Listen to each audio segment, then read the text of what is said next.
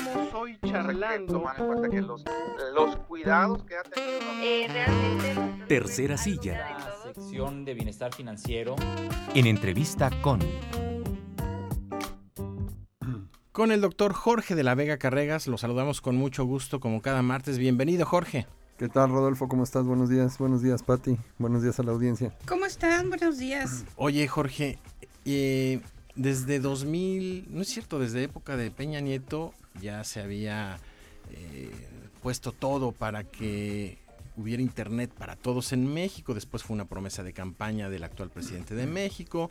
Todavía en 2021 prometió que en 2022 estaría ya conectado México. En 2022 dijo que no, que en 2023 estaría ya conectado el país a través de la infraestructura del Estado. ¿Estamos conectados? Eh, no, no estamos conectados. eh, sí, desde el 2013, con la reforma de la Ley Federal de Telecomunicaciones, promulgada por el, en ese entonces presidente Enrique Peña Nieto, se garantizó en la Constitución el derecho al acceso a Internet para, para todos los ciudadanos eh, mexicanos. Esto, bueno, primero me remonto un poquito a esa parte. Es importante porque se considera el, acceso a Internet como, como el posibilitador o el facilitador para el acceso a otros derechos, como el derecho a la información, por ejemplo, como el derecho al acceso a las, a, a las vías de radiocomunicación y de telecomunicación, el acceso a la protección de, datos y demás, ¿no? Entonces, por eso se, se, privilegia el acceso a, Internet como un derecho superior que facilita el acceso a estos otros, a estos otros derechos, ¿no?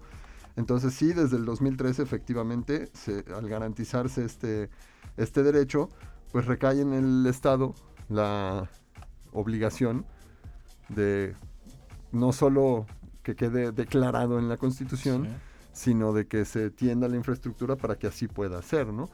Porque si nada más lo declaran y no hacen nada, pues no se está cumpliendo con su... No, pues no sirve de nada. No sirve de nada, ¿no? Entonces, incluso desde antes de que se, de que se llevara a la Constitución el, el, acceso a Internet como un derecho universal para los mexicanos, ya varios gobiernos habían estado haciendo intentos de, de ofrecer servicio de internet gratuito para la gente, porque ya se, ya se hablaba de esto desde mucho antes del 2013, ¿no? Se empezó a hablar del, de, esta necesidad de recortar o de, o de cerrar la brecha digital con, con, estos programas de conectividad. Incluso aquí en bueno, San Luis... ese fue cuando Claudia Sheinbaum, ¿te acuerdas? Fue delegada de Tlalpan. Pues insistía que su zona iba a ser una de las primeras que cubrirían 100%, este, que tendría cobertura gratuita de internet ese era uno de sus proyectos de campaña. Sí, incluso aquí en San Luis, no sé si les tocó, hubo un tiempo que en, Plaza de Armas, en Plaza de Fundadores, podíamos acceder a, hotspots de, de, Infinitum Móvil. Pero lo que había estado sucediendo era eso, ¿no? O sea, era que, que sí lo, lo, entendía el gobierno como una necesidad, lo entendía el gobierno como una situación que tenía que atender, pero lo que hacían hasta hasta ese tiempo era concesionarlo y de alguna manera brindar ciertas facilidades a algunas empresas privadas para que lo para que lo operaran y entonces la gente pudiera acceder, pero sucedía esto que pasaba con, estos hotspots de Infinitum, que si no eras cliente de Infinitum, no tenías acceso, ¿no? Y entonces le empezó a presionar un poco a estas empresas para que ofertaran algo que fuera verdaderamente libre, verdaderamente gratuito. Eh, gratuito entre comillas, porque ya sabemos que, que realmente no hay que en este país nada es gratuito. Nada es gratuito. Incluso, podrá ser gratuito para el que lo usa, pero alguien lo tiene que pagar. Hay centros comerciales donde si tienes, depende de quién sea el dueño, entonces si tienes Telcel, pues puedes entrar a todo dar. Y hay otros centros comerciales que si tienes AT&T o, o los otros, este, no puedes entrar. O sea, hay, mm. hay territorios, hay como le llaman, hay territorios.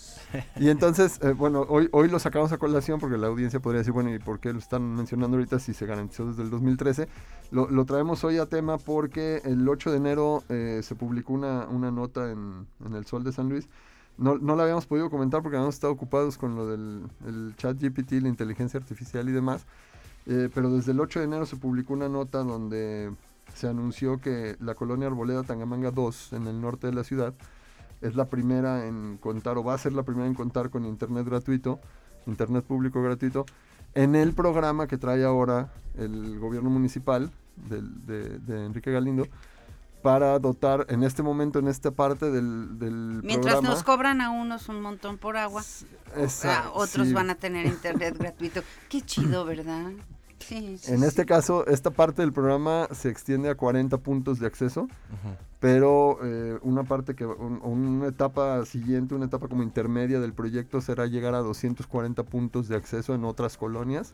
Y que al final lo que tienen proyectado es que haya algo así como 600 puntos de acceso de internet público gratuito, eh, que está bien, porque bueno, finalmente ya lo dijimos ahorita, se tiene que garantizar ese derecho a acceso a internet como, como está establecido en la Constitución, pero que no sé yo si verdaderamente va a funcionar a largo plazo, porque no, no se ve claro, no se ve muy muy claro de qué manera van a, van a, a estructurar todo para poderle dar esa continuidad, ¿no? Para que las siguientes administraciones, Mm. porque recordemos, un, pro- un grave problema, Claro. ahorita lo mencionaba Pati con lo del agua, pero creo que nos pasa en muchos rubros a nivel municipal, es que como las administraciones municipales duran tres años nada más, es bien difícil darle continuidad a muchos proyectos porque llega el siguiente y trae otras ideas. Y, trae- y eso ahí es lo que ha ido pasando hasta el momento, incluso desde antes de que, de que se garantizara el- en la Constitución el acceso a Internet. Eso es lo que ha ido pasando, ¿no? Que, que sale el programa, sale el proyecto, se entrega una concesión o se entregan unos recursos. No ha funcionado cuando se lo concesionan a empresas privadas. No sé si va a funcionar. Este, en este caso no, no queda claro porque no, no he encontrado yo la información más amplia para ver si va a ser concesionado o si lo va a operar directamente el municipio y solo va a estar eh, rentando o contratando algún algún tiene que tiene que contratar un servicio de acceso a internet eso Claro. es definitivo eso es eso es a lo mejor instala la antena y, los otros conectan. o sea, lo que, lo que habría que ver es si, si va a poner la infraestructura para concesionar el uso de toda la infraestructura o si va a poner la infraestructura y le va a pagar una renta a un proveedor de servicio internet para que entonces sí sea de municipio y no sea una concesión. El punto es que ahorita, hasta el momento, los, por lo menos en San Luis Potosí, los intentos que se han hecho de tener internet público gratuito no han prosperado, funcionan muy bien un tiempo y en- llega la siguiente administración y, y lo- y desaparece, ya no lo volvemos a ver, ¿no? O cambia el contrato y se lo, se lo otorgan a alguien más, en fin. Y esa es una constante también que ha pasado, sobre todo en Latinoamérica, que, que como no se transparenta muy bien de, de esta parte que estaba yo diciendo ahorita, cómo opera, quién lo opera, quién lo si se concesiona, si, si es parte de la, de la infraestructura del municipio. Eh, por ejemplo, ya también la SCT trae un proyecto que no puede poner en marcha, porque esto también ya se había publicado hace tiempo en los periódicos locales, no puede poner en marcha porque el proyecto del SCT para brindar internet gratuito es a través de CFE y no se puede hacer porque las antenas que necesitaría utilizar CFE están concesionadas a una empresa privada. Entonces primero tienen que recuperar esas antenas para que CFE pueda volverlas a operar, para que CFE pueda brindar. CFE está, está eh, metiéndole fuerte para convertirse en un proveedor de internet, ¿no? Cierto. En esta año- parte, en esta parte de este proyecto de del Claro. gobierno federal para poder cumplir con este con esta obligación que está establecida en, en lo que mencionabas tú ahorita, ¿no? Sí. En este proyecto de, de internet para todos del gobierno federal, quien se va a convertir en el proveedor de internet es. CFE. Claro, todavía el año pasado, por ahí de agosto, hubo reuniones en Nuevo León, en Sinaloa, con la, de la Presidencia de la República, con el programa Internet para Todos y la Comisión Federal de Electricidad. Y bueno, se veían muy entusiastas en ese momento. En este caso, yo creo, bu- bueno, la, experiencia que yo conozco como una ex- experiencia verdaderamente exitosa fue en la ciudad de Austin, y la conozco por lo que leí, no, nunca me tocó utilizarlo, no he estado, no he tenido la oportunidad de estar en Austin, pero en la ciudad de Austin, Texas, eh, desde por ahí más o menos del 2005 o 2002, ya era una, inter- una ciudad eh, con internet gratuito para todos, toda la ciudad completita.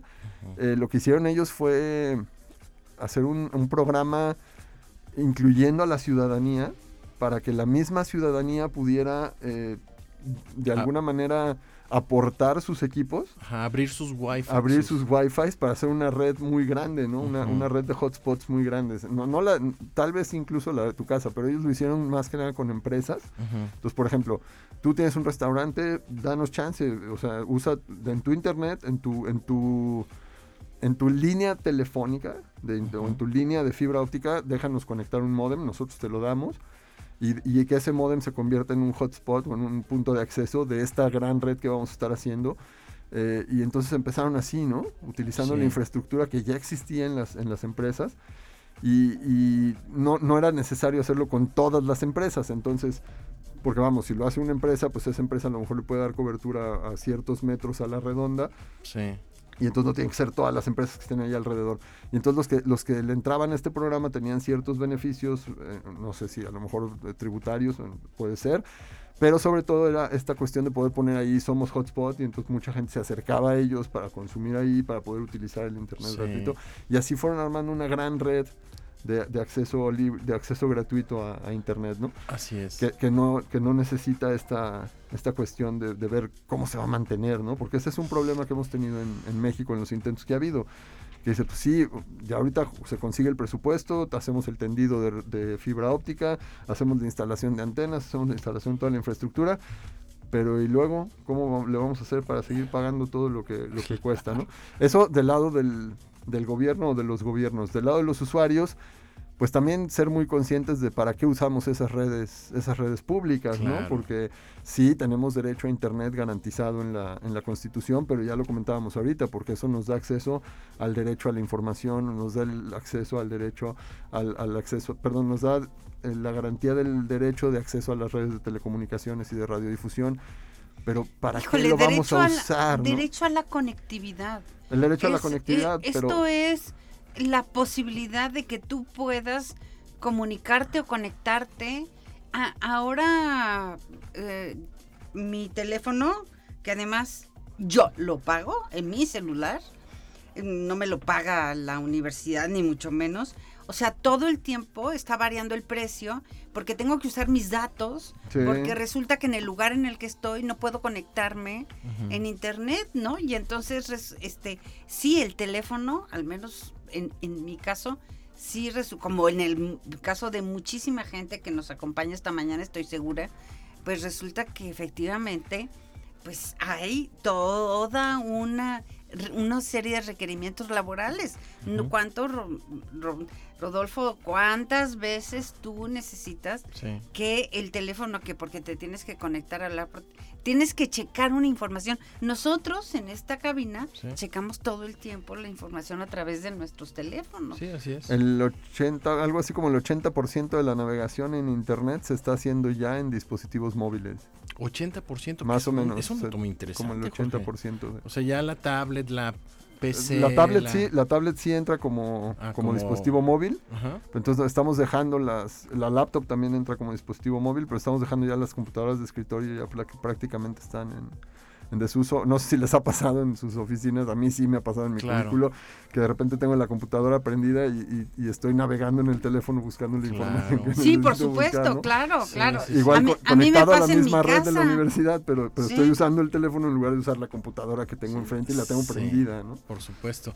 Oye, ¿qué dato acabas de dar, eh? 80%. Más o menos estás ya cerca del 80%, si no es que ya. exacto. Por ahí de 2010, 2012, algunos, algunos países, algunos, este, algunas ciudades en países europeos ya tenían internet en los kioscos de, de periódicos y revistas. Sí, Fue como que el sí, primer sí, sí, sí. intento de, de que hubiera Sí, internet. en para México todos. vamos vamos muy atrás, ¿no? Muy, muy, muy muy, atrás, atrás. sí. Yo les decía, el, el caso de Austin yo lo leí en los periódicos, algo así como en el 2004 o una cosa así, ¿no? O sea, realmente es Y, muy... y pro- no nos estamos regresando a esta situación gravísima que tuvimos que transitar en la pandemia. Esto lo, lo agravó, o sea, el- o el- sea, la no nos, pandemia, el ni encierro, siquiera el- estamos el utilizando este argumento no, de la pandemia. no, no, esto ya venía Pero desde mucho Hoy antes. hay muchísimos lugares. Eh, estaba eh, leyendo que en el norte del país hay varios municipios que no tienen eh, clases los niños Mm. porque ah, no hay condiciones climáticas. O sea, sí, sí sigue siendo una prioridad. Tú Ujú. preguntas, ¿para qué? Y yo te digo, prioridad de educación. Porque Yo- hay sí, muchos por eso yo decía, ¿qué, qué, qué uso le vamos a dar, no? Porque si lo vamos a usar nada más para ver Netflix, pues no, No, pues no, no. no- no- no nos metamos en tanto problema, ¿no? Eh, tiene que ser con un uso responsable y, y poderlo, poderle sacar el mayor provecho posible. Y también un uso con precaución, ¿eh? Un uso con precaución, porque sí es cierto que, por ejemplo, ahorita si no tienes teléfono móvil, ya no tienes acceso ni siquiera a tus servicios eh, financieros mínimos como checar tu nómina, ¿no? O sea, ya ahorita hasta para poder ver cuestiones de tu banco, aunque no seas un gran inversionista, necesitas la aplicación en el teléfono y hay un enorme riesgo de, de usar ese tipo de aplicaciones en redes públicas y sobre todo si son redes públicas gratuitas, ¿no? Porque toda una red pública de paga o una red pública, por ejemplo, digamos en un hotel, que, que finalmente la red es pública porque la puede usar cualquier huésped que esté ahí adentro, Sí. pero si no te hospedas en el hotel no te dan la clave de acceso, entonces se restringe el, el uso. Pero una red pública, gratuita, abierta de una colonia, híjole, aguas, Sí. ¿no? Sí, que la gente tenga mucho cuidado con qué información vas a, a- a- a- a usar o qué información, a qué información vas a acceder cuando estés en esa red. Claro. Si puedes evitarlo y mejor esperarte Bueno, a que tengas acceso a una el- red privada, mejor. ¿no? En el caso de nosotros, de la uni, hay lugares a los que no puedes acceder.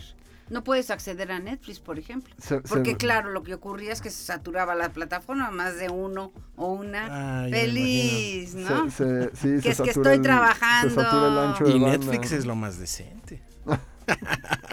Ay, qué sucio eres. Ah, ay, No, Rodolfo bueno, esas cosas pasan. Dicen. Ah.